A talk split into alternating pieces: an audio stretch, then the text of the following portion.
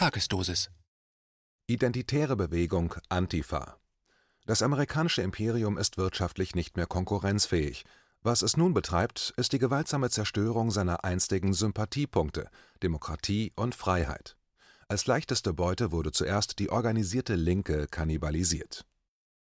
Ein Kommentar von Anselm Lenz, Herausgeber der Wochenzeitung Demokratischer Widerstand Die Vorherrschaft des amerikanischen Imperiums kam mit dem Ende dessen ärgsten Widersachers ins Wanken.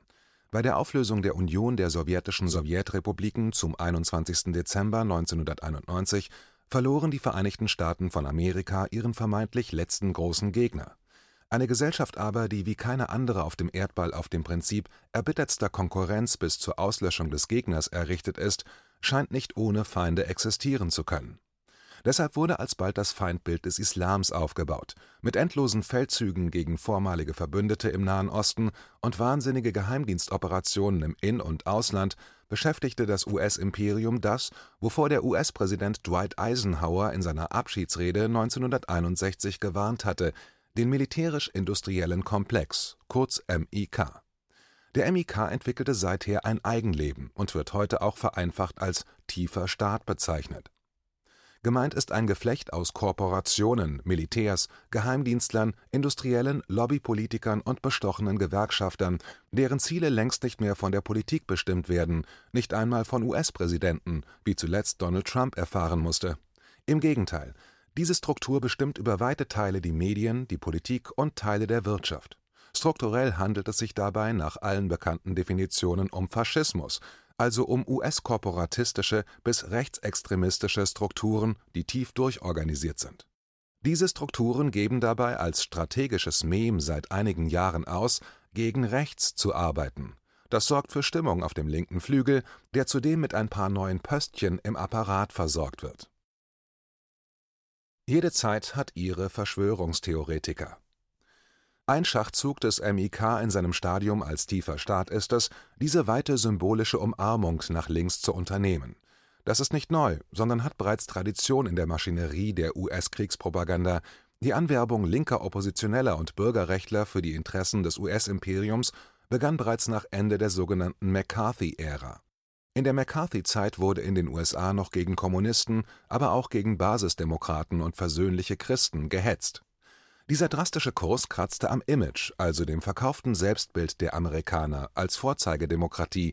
Er musste aufgegeben werden, weil Millionen Amerikaner als Verschwörungstheoretiker ihrer Zeit verfolgt wurden und der antikommunistische Wahn kein Ende mehr nahm eine Unterscheidbarkeit zum Verfolgungswahn Stalins auf der anderen Seite des Großen Grabens, nämlich in der Sowjetunion, war für viele kaum noch festzustellen. Die Spannung im Inneren schmeckte auch vielen konservativen Unternehmern und Militärs nicht. Zudem war die Medienmacht noch nicht unter völliger Kontrolle des tiefen Staates. Eine Zensur und Propagandamaschinerie heutigen Ausmaßes war noch nicht durchführbar nach dem Zweiten Weltkrieg war die Gesellschaft zu sehr in Bewegung und Millionen Soldaten weit gereist, das humanistische Bildungsideal noch nicht gänzlich beseitigt. Klar wurde auch führenden Republikanern, die damals im Vergleich zu den Demokraten noch die rechte Seite der beiden Staatsparteien der USA bildeten, dass der Krieg gegen den im Inneren vermeintlich verschworenen Feind nicht zu gewinnen war. Mit dem Ende des McCarthyism, also dem Kampf gegen alles Oppositionelle und Mäßigende, begann der Versuch dessen Einverleibung auf der anderen Seite wurde in den UdSSR mit dem 20. Parteitag der Staatspartei mit dem Stalinismus abgerechnet, die Periode des sogenannten Tauwetters konnte beginnen. Das maoistische China wandte sich deshalb vom sozialistischen Bruderstaat der UdSSR ab und den USA zu. Die Zuwendung ging so weit, dass ab Ende der 1970er Jahre in China sogar der Kommunismus aufgegeben wurde, allerdings ohne die konfuzianische Einparteiendiktatur zu gefährden Konfuzianismus bedeutet, dass jeder Staatsbürger in ein enges Korsett autoritärer Anforderungen eingebunden wird, das auch im Alltag und Privatleben nicht abgelegt werden darf. Eine Denkweise, die in der postmodernen Theorie auch in Europa und den USA Urständ feierte, hier allerdings in Form eines gnadenlosen Relativismus. Jeder kann seine eigene Wahrheit haben, solange er im Apparat aufgeht. Systemtheorie und Kastensystem vom ostasiatischen Konfuzianismus zur europäischen Systemtheorie, etwa eines Niklas Luhmann, gibt es eine entscheidende Verbindung. In beiden Fällen ist die Gesellschaft nur noch die Beute für regulatorische Modelle, das Individuum mit seinen Ideen und seinem Freiheitsdrang nur noch ein Fall für den Arzt.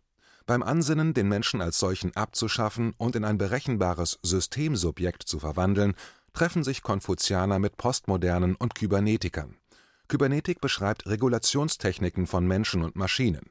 Die seit vielen Jahren kultisch beschworene Digitalisierung ist eine solche, der Apparat regiert, demnach Finger, Mauszeiger, Bildschirme, Zahlenreihen, Konten, Produktionsabläufe, Arbeiter, Angestellte, Abteilungen, Verkehrskreisläufe, Lieferketten, Konsumenten, Medien, Politiker. Nicht umgekehrt. Das gemachte Framing gibt die Entwicklung vor, nicht die legitime Demokratie. Angewandte Systemtheorie ist so zum Dorado für Teenager-Fantasien vom ordentlich kybernetisch durchregulierten Dasein auf Erden geworden Social Engineers, meist Pädagogen oder andere Influencer, machen sich daran, Erwachsene auf Staatsräson zu trimmen. Das Computerspiel SimCity lässt seit den frühen 1990er Jahren in digitalen Scheinwelten das Modellbanner Herz höher schlagen. Als ewiger und allmächtiger Bürgermeister führt man in dem Spiel eine Stadt von ihrer Gründung durch die Jahrhunderte bis ins Weltraumzeitalter. Zwischendurch kann man Aufstände niederschlagen und die Stadtfläche mit Windrädern zupflastern oder Parkanlagen errichten und das Straßenbahnnetz perfektionieren. In jedem Falle sind die Menschen in der Stadt für den Bürgermeister Algorithmen, die durch die eine oder andere Maßnahme wie dumme Tiere domptiert werden müssen. Das Reizreaktionsschema entspricht dem von Insekten, vielleicht noch von Reptilien. Das Prinzip: Baust du Kindergärten, kriegen Frauen Babys oder weißt du Gewerbegebiete aus, sprießen die Start-ups aus dem Boden. Warum lügen die Medienfunktionäre? Wer einmal die Arbeitswelt wirklich von innen gesehen hat, also längere Zeit ein Arbeiter oder wirklich tätiger Organisator war, weiß, dass keine Wirklichkeit auf Erden so plump zu ordnen ist wie die Algorithmenwelt von SimCity. Das Herz, die Unwägbarkeit, der Kampf, der in jeder echten Arbeit steckt, an jedem Tag, ist nicht berechenbar. Die heutige Polit- und Medienkaste scheint aber einem Kult exakt solcherlei Unterkomplexität verfallen. Sie erhoffen sich Erlösung von computergesteuerten Kontrollmechanismen, im Grunde ein magisches Denken, das mit zusehendem Machtverlust einhergeht. Anstatt genau diesen anzunehmen und sich für echte Demokratisierung und Friedenspolitik einzusetzen. Bis heute rätseln Verkehrsforscher etwa daran, wie, wann und warum Staus entstehen. Gute Verkehrsregulation kann dabei helfen, allerdings ist der Aufwand groß und wenn es anders kommt, werden die Staus noch größer und absurder, als sie mit weniger digitalem Aufwand und gesundem Menschenverstand in der Stadtplanung geworden wären. Denn die Durchregulierung lässt immer außer Acht, dass Menschen ihre eigenen Strategien finden, eigene Problemlösung, Schleichwege und Nischen, ihre eigenen Rhythmen haben und ändern. Äußere Faktoren wie das Wetter niemals beherrschbar sein werden oder Menschen durch Versammlung und kollektive Problemlösung die Herrschaftskonstruktion durchbrechen und ihr eigenes Betriebssystem bildlich rebooten. Ein Konzept, das beim SimCity Stadtherrscherspiel überhaupt nicht vorkommt. Ja, die Eigenständigkeit des Menschen ist für alle Regulatoren und Prognostiker sogar ein Problem. Ihrem Metier wohnt inne, dass ihre Regeln und Prognosen sich bewahrheiten sollen. Damit aber steht der Kern des Menschseins zur Disposition, die Entscheidungsfreiheit, die Veränderlichkeit auch ganzer Gesellschaften durch Selbstkonstitution. Dass diese Möglichkeit zur freien Verständigung aber real vorhanden ist, ist in der Geschichte bewiesen. Und zwar von den Völkern selbst, niemals von Politfunktionären und Leitmedienfunktionären, ein ganz großes, veränderndes Ereignis waren ganz unbestreitbar die Millionendemonstrationen der deutschen Demokratiebewegung und die abertausenden Demos, die seit dem 28. März 2020 überall in Deutschland stattfinden und immer weiter anwachsen. Fluchtpunkt Alternativlosigkeit Von den Demokraten springen wir nun kurz zum PC-Rentner Bill Gates, mit dessen Computerprogrammen bereits mehrere Generationen zu kämpfen haben über die Qualität von DOS, Windows, Word lässt sich jedenfalls seit einigen Jahrzehnten streiten. Eine Qualität konnte man den Programmen nicht absprechen. Versucht wurde die volle Abwärtskompatibilität, das heißt, dass heute noch mit einer aktuellen Version des Word-Schreibmaschinenprogramms 30 Jahre alte Briefe geöffnet werden können. Das Ziel von Bill Gates war nie Kreativität, sondern totale Systematik.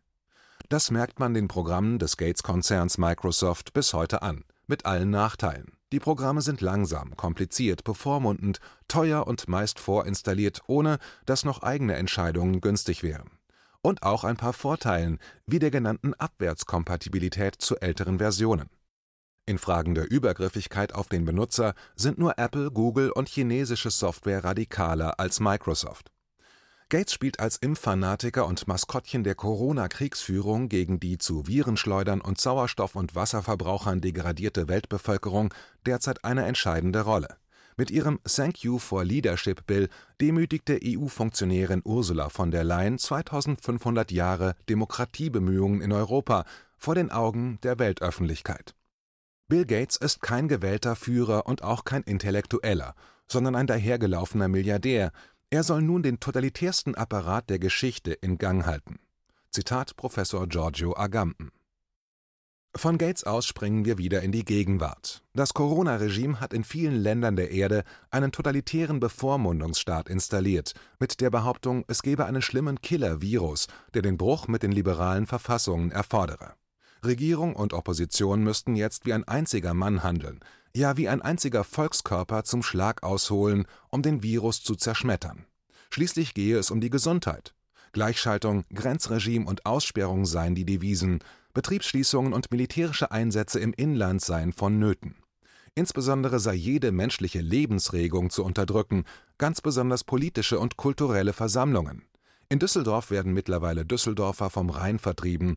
Es geht dem Regime um die Signalwirkung, um die Verängstigung, die Zerstörung der zivilisierten Gesellschaft in Europa, während sogar in Pjöngjang am Taedong getanzt und gesungen wird Panikpapiere wie die des deutschen Bundesinnenministeriums spielen von vornherein darauf an, dass unter allen Umständen totale Todesangst geschürt werden müsse, um die Bevölkerung in den Unterdrückungsmodus zu bewegen und die Polizeien entsprechend gegen die vermeintlich durchseuchte Bevölkerung aufzuhetzen. Horrorfilme wie The Purge nahmen solche Szenarien vorweg. Es geht letztlich darum, den Zusammenbruch des Kapitalismus auf der Ebene der globalen Finanzmärkte zu verschleiern USA wirtschaftlich nicht mehr konkurrenzfähig. Hinter dem Zusammenbruch steckt die traurige Wahrheit, dass das amerikanische Imperium nicht mehr konkurrieren kann. Die amerikanische Produktion ist zu weiten Teilen auf den globalen Märkten nicht mehr absatzfähig. So sind die USA in den vergangenen drei Jahrzehnten zu einem Exporteur von Rohstoffen geworden. Hochwertige Fertigprodukte aus US-Werken finden sich allenfalls noch bei Motorrädern und E-Gitarren. So erklärt sich, dass die Amerikaner darauf bestanden, dass die von ihnen unterworfenen Länder ihnen immer mehr teure Rüstungsgüter, halbfertige Computerprogramme und technisch immer rückständigere und teils grob fehlerhafte Boeing-Flugzeuge abnahmen. Zuletzt sollte die mit dem Tarnnamen Freihandel gelabelte amerikanische Hegemonie durch die Sozialdumpingprogramme TTIP und CETA noch mehr Fahrt aufnehmen. Gegen TTIP gingen 2015 rund 250.000 Menschen in Berlin auf die Straße. Das Programm fiel CETA, dasselbe in Grün, wurde wenig später von den lobbyierten Bundestagsabgeordneten durch die Hintertür beschlossen. Am Montag dekretierte das Bundesverfassungsgericht, das seit Mai 2020 unter der Leitung des Ultralobbyisten Stefan Harbart gestellt wurde, dass CETA nicht verfassungswidrig und damit nun voll gültig sei. Das Urteil kommt in Deutschland mitten hinein in den Höhepunkt einer klassischen Überproduktionskrise das US-Imperium will die Absatzschwierigkeiten deutscher Automobilindustrie nutzen, um hier seine minderwertige Tesla-Produktion auch noch als gesetzlichen Standard festschreiben zu lassen. Die schweren elektrisch betriebenen Autos sind in keiner Weise umweltfreundlicher als das Weiterbetreiben von Dieselfahrzeugen, gegen die die USA bereits zuvor einen Wirtschaftskrieg mit unlauteren Mitteln führten, und zwar im Verbund mit deutschen Politikern. Wir sollen die batteriegetriebenen Wagen leihen und die Leihgebühr an amerikanische Eigentümer zahlen wenn die nicht wollen, dass wir irgendwo hinfahren, geht die Tür nicht mehr auf. Problemjurist Harbart ist dabei, er spult sein Auftragsvolumen ab. Angriff auf das Herz der Realwirtschaft. Effektiv wird während des Corona-Ausnahmezustandes die deutsche Wirtschaft abgewickelt. Die Arbeitslosenzahlen schnellen rasant in die Höhe, mittlerweile auf den in einigen Bundesländern höchsten Stand in der Geschichte überhaupt. Dementsprechend sinken die Einkünfte. Die Verelendung schlägt bereits durch, Familienunternehmen, Gewerbetreibende wurden zwangsgeschlossen, eine Maßnahme, die nicht mal die Nazis hätten umfassend umsetzen können, deshalb taten sie derlei nur ausgewählten Bevölkerungsgruppen an. Das enteignete oder zurückgelassene Vermögen verleibten sich die Nazis ein, für ihre eigenen Pfründe, für schamlose Protzbauten und die Kriegsvorbereitungen Logistiker, Internetkonzerne und Franchise-Ketten übernehmen heute die Umsätze des Mittelstandes, die damit zumeist zu amerikanischen Konzernen abwandern. Einen brutaleren Wirtschaftskrieg gegen vermeintliche Freunde bzw. die eigenen Satellitenstaaten hat es wohl noch nie gegeben. Nirgends fallen die Maßnahmen so gnadenlos aus wie in Deutschland, auch wenn die Marionettenmedien einen anderen Eindruck zu erwecken versuchen. In Schweden gibt es nach wie vor kaum Einschränkungen, Argentinien hat den Angriff abgewehrt, Russland spielt nur zum Schein mit, außerhalb der Flughäfen läuft alles normal ab, hat alles geöffnet. Und auch in den USA sind die Maßnahmen viel oberflächlicher, mehr Show als Flow, und jeder weiß es.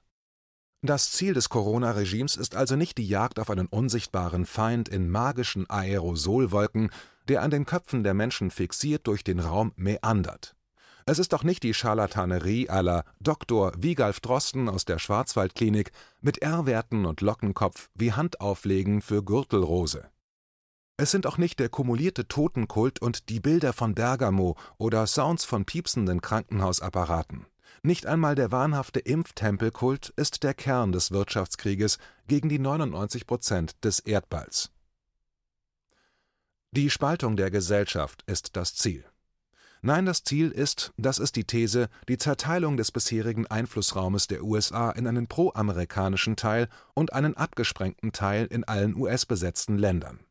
Effektiv wird damit die Hälfte Europas erobert. Das wankende amerikanische Imperium, besser gesagt dessen tiefer Staat, der oben umrissene MIK, zahlt sich mittels Corona seine Kriegsdividende aus.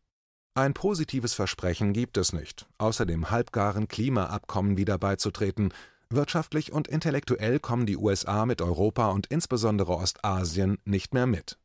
Die größten Bomben sind und bleiben vorläufig für den Nahen Osten reserviert.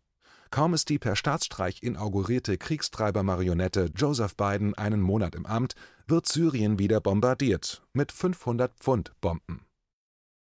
Der tiefe Staat der USA befindet sich in einem totalen Krieg, und es ist ein Drei-Fronten-Krieg. Erstens der vom tiefen Staat herbeigeführte, schwelende Bürgerkrieg im US-Inland gegen Republikaner, echte Demokraten und Friedensbewegte.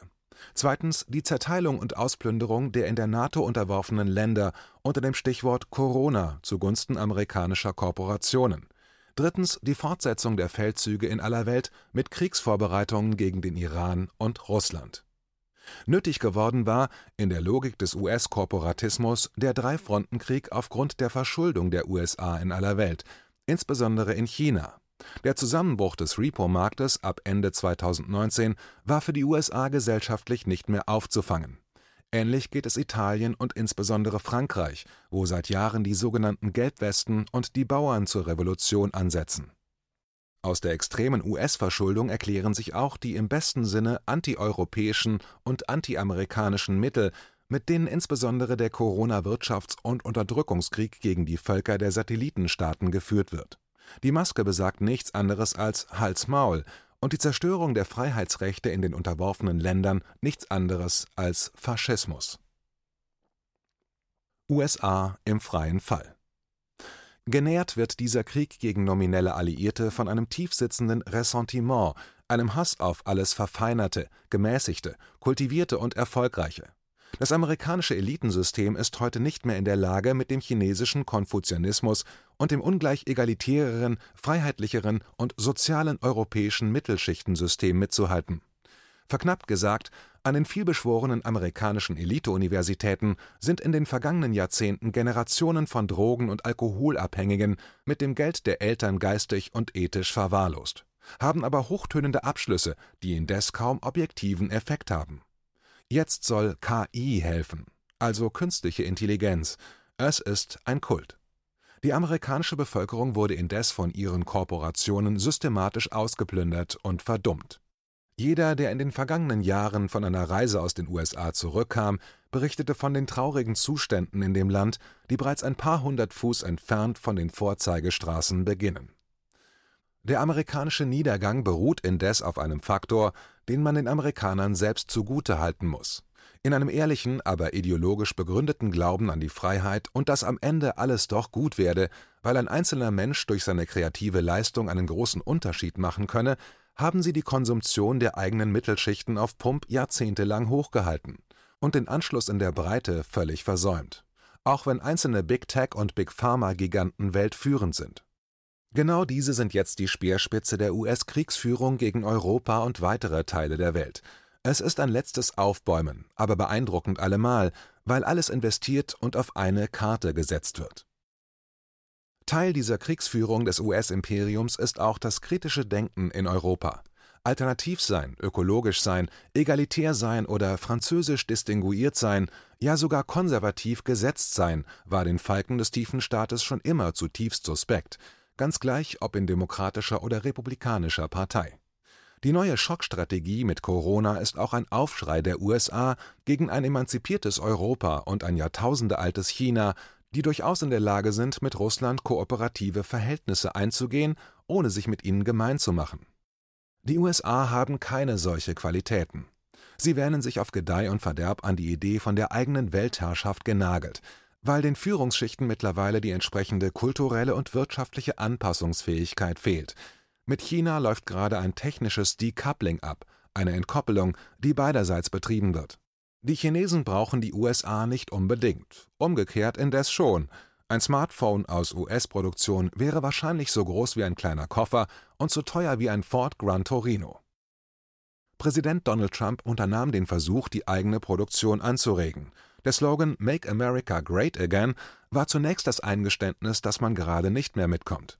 Wie ohnehin Trump gerade in den Augen der Weltöffentlichkeit an historischer Statur gewinnt. Dies vor allem als eine Art Makler, der durch die Abgründe der angeschlagenen amerikanischen Seele manövrieren musste.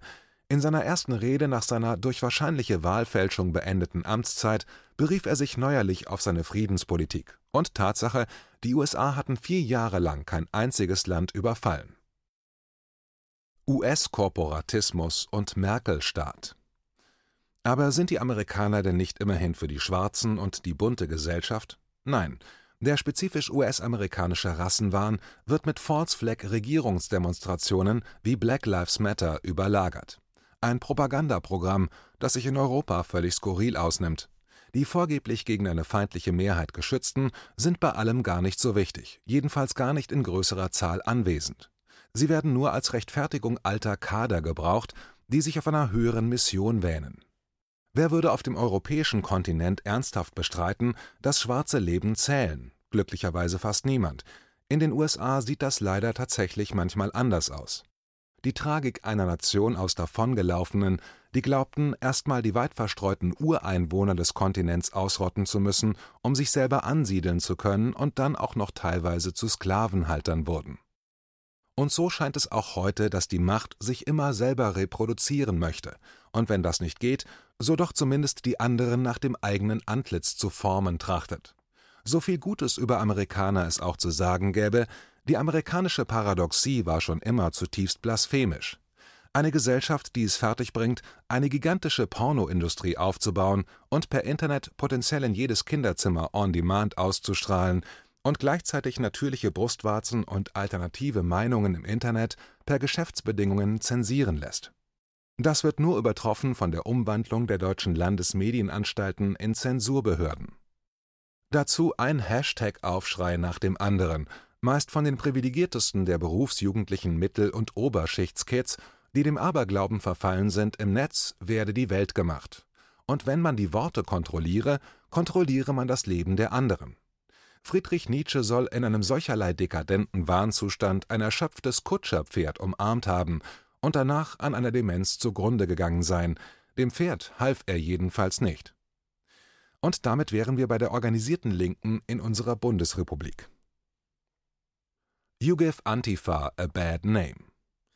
Eine antifaschistische Aktion, die sich das historische Erbe der Verteidigung der Republik auf die Fahne geschrieben hatte, also einigermaßen zivilisierter, freier und sozialer Umstände gegen Schlimmeres, geht heute im Kampf für Korporatismus, Freiheitsberaubung und Merkelstaat auf.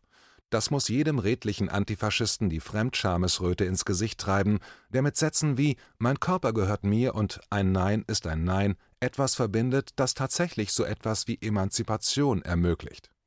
Das ist eine prinzipielle Solidarität. Das andere ist ein Fahnen- und Aufkleberkult, der spätestens seit Corona nichts mehr ist als ein Merchandising der wohlgenährten Sprösslinge hochbezahlter Funktionäre in Parteien und Gewerkschaften, die objektiv gegen die Interessen der Menschen arbeiten, die sie zu vertreten vorgeben und von denen sie sich viel zu hohe Gehälter und einen hofstaatartigen Privilegienapparat bezahlen lassen. Den erwirtschaften am Ende effektiv immer die Arbeiter, die Handwerker und die Bauern. Diese Berufe werden hiesig zumeist von Staatsbürgern ausgeübt, nicht wie in den USA, wo die systemrelevante Arbeit weitgehend in die Grauzone ausgelagert ist, sich Mittel- und Oberschichten systematisch in einer Art Kastensystem verabschiedet haben, das ihnen selber nicht gut tut. Insofern sind die selbsternannte Regierungsantifa der Gegenwart und das amerikanische Kastensystem der Privilegierten durchaus ähnlich. Beide sehen sich als eine Art auserwählten Riege, geboren um zu herrschen wie die Calvinisten. Der Vorstellungshorizont ist eine gated community. Hier drin geht es doch so schön bunt zu, und jeden Dienstag kommt dann so einer aus den Wellblechhütten zum Saubermachen, dem wir 10 Dollar die Stunde geben und den wir besonders respektvoll behandeln. Wir machen sogar Selfies mit ihm. Super plus gut. Und dann kann er wieder gehen. Der Rest der Geschichte findet nicht statt. Die Aufwertung des einen findet nur noch zur Abwertung des anderen statt, und zwar hiesig zur Abwertung der arbeitenden Bevölkerung. Nicht sozioökonomischer Ausgleich und Arbeitszeitverkürzung, gar die Verteilung der Produktionsmittel sind mehr das Ziel, sondern nur noch die Demütigung des Deutschen als solchem. Das ist nicht nur wohlfeil, sondern mittlerweile auch noch langweilig, seitdem der Belgrad-Bombardement, Hartz IV, Bologna und Corona-Bundespräsident Frank-Walter Steinmeier damit geprahlt hat, die antideutsche Band Feine Sahne Fischfilet im Bundespräsidialamt aufzudrehen. Lasst uns alle Leugner sein? Eine selbsternannte Antifa jedenfalls, die den Begriff des Leugners von Beginn absichtlich inflationiert und damit den für kapitalistische Gesellschaften warnenden und heilsamen Negativmythos der Shoah inflationiert, hat die Tür zu tatsächlicher Holocaustleugnung weit geöffnet und hilft dabei mit, die zivilisierten Fundamente unserer Gesellschaft erneut auszulöschen nun mag man dies den lebensmäßig hilflosen Rich Kids aus den zerrütteten Akademikerfamilien, die sich aus Partei und Mainstream-Apparat und der hochbezahlten DGB-Gilden nähren, noch nachsehen. Sie sind auf dem sogenannten Arbeitsmarkt überflüssig gemacht worden, wofür sie und viele andere nichts können. Arbeitsplätze, die es nicht gibt, gibt es einfach nicht und fallen auch nicht vom Himmel. Eigeninitiative ist nicht jedermanns Sache oder Möglichkeit. Marktanteile sind nicht unbegrenzt und der Start-up-Kult war eben auch nur ein Kult. Ihr rettendes Ufer, ich werde Parteifunktionär. Unverzeihlich wird es, wenn Staatsoberhäupter wie Teenager agieren und ins selbe Horn blasen. Denn Corona ist, selbst wenn es eine massenhaft den Tod bringende Seuche wäre, kein Anlass, mit der Shoah Schindluder zu treiben. Der Begriff vom Leugner ist in jeder Hinsicht falsch, und eine ins Irrationale gesteigerte Panik vor Rechten verkehrt sich ins Gegenteil, die Rechten, vor denen da Panik geschürt wird, gibt es so jedenfalls kaum. Sie sind ein mit viel Aufwand gemachtes Schreckgespenst, um sich selbst damit heroisch aufwerten zu können. Hauptsache bei den Siegern sein. Aber der Wind dreht sich, und die Funktionärslinke hat bei der Arbeit für die Leute derartig versagt, dass es unter einer anderen sozialdemokratischen bis liberal-konservativen Regierung nicht viel schlimmer werden kann. In der Hölle leben wir gegenwärtig. Mehr Freizügigkeit und Grenzverkehr als unter dem Corona-Regime würde eine andere Regierung wohl allemal herstellen. Eine faktische schlechter Behandlung von Flüchtlingen könnte sie sich innenpolitisch nicht leisten. Ebenso würden Arbeiter, Arbeitslose und Angestellte ein ganzes Stück besser dastehen, was allein schon aus dem Abriss der Pfründe finanziert werden kann und vermeintlich rechtere Regierungen sich keine Angriffe auf dem Gebiet leisten können. Blieben also die Themen EU, Euro und NATO. Die erscheinen mittlerweile in derart trübem Licht, dass selbst eine Auflösung aller drei Staatenbünde eher eine demokratische Neuordnung begünstigen würde, denn einen Rückfall in giftigen Nationalismus. Bei all diesen Fragen irgendeine sinnvolle Rolle zu spielen, hat die organisierte Linke, gemeint sind SPD, Grüne, Linkspartei und DGB, Stand heute völlig verspielt. Diem25 und Yanis, der frühere griechische Finanzminister Varoufakis, sind kurz nach der Ausrufung des Corona-Ausnahmezustandes völlig abgetaucht und werden wohl auch nie wieder ernsthaft in Erscheinung treten. Mit Corona befinden sich also nicht nur Mittelstand und Arbeiterschaft in der Defensive, sondern auch die Organisationen, die geschaffen wurden, um sich für diese einzusetzen, befinden sich bereits in finaler Abwicklung. Nie wieder Alternativlosigkeit Provinz der Welt ist Europa bereits heute. Es gäbe allen Anlass daraus eine Tugend zu machen und mit dem Frieden und der Vielgestaltigkeit in der Welt ernst zu machen. Der Regierungsimperativ der Alternativlosigkeit, jenem Schreckenswort des Merkel-Staates, der nichts anderes als den Willen zum düstersten aller Menschenbilder ankündigt, ist mit Corona totalitär geworden. Es bleibt zum Schluss die Frage, warum deutsche Politiker in Form einer Querfront von links bis rechts dabei mitmachen. Die Antwort liegt wohl in einer besonderen Panik begründet, die in der Angst vor Viren nur ihren äußerlichen, objektiven Ausdruck findet. Gleichsam einem Virus auf der Festplatte erscheinen der Erfolg alternativer, nicht regierungskonformer Sichtweisen offenbar auf hochbezahlte Medienleute, die warfen sich umso mehr den amerikanischen Korporatisten hinterher und stützten das ohnehin auf US-Kriegs- und Konzerninteressen ausgerichtete deutsche Karrieresystem. Wie wird wohl die Lebensbilanz eines deutschen Mainstream-Journalisten am Ende seines Lebens ausfallen? Vielleicht so. Und ich log für die gute Sache, merkte es gar nicht, war von einem Wahn ergriffen, stand wie unter Schock. Ich stellte dann aber fest, dass die Sache gar nicht so gut war. Sie wollten gar nicht die grüne Wende, sondern einfach nur Trump wegputschen und unsere Wirtschaft auslöschen, um sie sich einzuverleiben. Aber es war eben schon zu spät. Man wird Fehler doch wohl noch zugeben dürfen. Damit könnte es dann jetzt mal losgehen, Kollegen. Immer dieser Neid. Der Erfolg demokratischer Medien hat den Apparat insgesamt vor Probleme gestellt.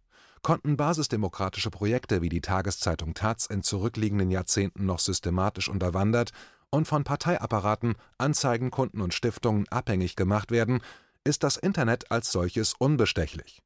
Wenn es frei ist, zieht die Karawane der echten Demokraten immer weiter und wird dabei immer größer.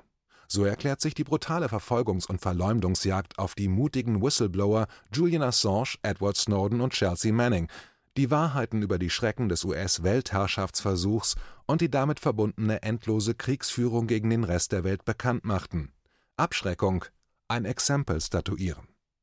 Und so wird es heute auch wieder gemacht, wofür grundgesetzwidrig unsere Landesmedienanstalten zu Zensurbehörden ausgebaut werden sollen, Patreon und Banken diesen Journalismusseiten kündigen, YouTube zensiert und im Mainstream eine abstruse Hetzjagd in Gang gesetzt wird. So etwas kann nie gelingen. Dass es mit Freedom und Democracy gegenwärtig nicht wirklich weit her ist, dürfte jedem Einzelnen im eigenen Leben begegnen. Dass die vielbeschworene vierte Gewalt, die Presse, nahezu gleichgeschaltet wurde, kann jeder bestätigen, der von März 2020 bis Februar 2021 ein paar deutsche Zeitungen nebeneinander legte, dass der Rechtsstaat teilweise ausgeschaltet wurde, kann jeder in den Urteilsbegründungen vom Stefan-Habart-Gericht in Karlsruhe nachlesen. Dass das Parlament zu einer Funktionärskammer degradiert wurde, kann jeder an den Einschaltquoten der Debatten ablesen. Die Parteien sind nur noch das Publikum im Staatstheater. Dass die Regierung dem tiefen Staat gehorcht, offenbart ein Blick auf die Wirklichkeit von Konzernen, Lobbyisten und Parteien. Dagegen hilft auch kein Fake-Gesetz wie das oberflächliche Lobbyregister. Dagegen hilft nur echte Demokratie und eine neue Verständigung der Menschen auf ihre Verfassung von unten. Ganz sicher hilft jedenfalls keine Partei-Antifa, die in diesem Zustand nichts mehr ist als eine identitäre Bewegung. Und zwar identisch mit der Verschmelzung der vier Gewalten mit dem US-Korporatismus zu einem Faschismus neuen Typs einerseits und als zeichenhaftes Projekt nur noch bindend wie eine Mitgliedschaft in einem Sportverein mit dessen Farben ohne jede weitere Aussagekraft. Der Niedergang der USA an seinen eigenen Widersprüchen erfordert auch eine Besinnung auf hiesige basisdemokratische Traditionen, die in Europa seit der Antike auffindbar und bei den Menschen, wenn auch nicht in der Politik, in echter lebendiger Entwicklung sind. Europa hat seine Niedergangs- und Zerstörungserfahrung bereits durchgemacht und seine Lektionen gesellschaftlich weitgehend gelernt. Die europäische Völkerfreundschaft ist echt, also aus den Bevölkerungen selbst entstanden nun ist es an der Zeit, eine Politiker-, Medien- und Korporatistenkaste beiseite zu räumen, die diese nur noch verhöhnt. Dieser Prozess findet unaufhaltsam statt. Dagegen hilft auch kein Corona-Krieg. Kriegskapitalismus Was der gegenwärtige Kriegskapitalismus immerhin beweist, ist, dass dirigistische Eingriffe möglich sind, ohne dass die Produktion zusammenbricht. Wo vorher auch nur 50 Pfennig mehr Lohn oder niedrigere Mieten als systemgefährdende Forderung zurückgewiesen wurden, druckt nun die Regierung inflationär Geld und bricht auch wirtschaftspolitisch alle Regeln, wohlgemerkt nicht für die Armen, sondern für sich, Aufrüstung und die Konzerne. Um genau das zu überlagern, schürte der tiefe Staat ja die Corona-Panik. Der präemptive Überwachungsstaat ist das Ziel, nicht der Nebeneffekt. Seit Corona sind die ersten Überwachungsgesetze durchgewunken worden, allesamt verfassungswidrig und unter diesen Umständen auch nicht legitim zustande gekommen. Bei all dem wird neuerlich deutlich, dass der Corona-Gruß Bleiben Sie gesund eine Drohung ist, wie ein Angebot der Mafia, das man nicht ablehnen kann. Und so stellt das Motto Es reicht der unteilbaren deutschen Demokratiebewegung am 13. März in allen Corona-Landeshauptstädten, allen Grundgesetzleugnern, Völkerrechtsleugnern und Menschenrechtsleugnern ein unzweifelhaftes und unwiderrufliches Nein entgegen. In Kassel dann nochmals am 20. März. Und am 28. März feiert die Demokratiebewegung einjährigen Geburtstag auf dem Rosa-Luxemburg-Platz in Berlin. Die Demonstrationen werden riesig, ein Versammlungsverbot ist unmöglich, denn Versammlungen können nicht verboten werden. Ein solches Verbot könnte nur behauptet werden, aber es würde nur neuerlich zeigen, wie final am Ende diese politmediale Kaste ist. Oder aus zwei Millionen werden mal wieder 20.000, wie im Ceausescu Rumänien. Das Steinmeier-Merkel-US-Propagandaregime wird jedenfalls am 20. März zur gleichen Zeit in Berlin mal wieder ein paar Fahnenschwenker aus dem 19. Jahrhundert besorgen oder ein paar abgefahrene Provokateure, die die Bilder, die wir gesehen haben, provozieren werden. Aber die Wende findet bereits statt. Und es ist unsere. Die der Demokratiebewegung. Schließt euch an.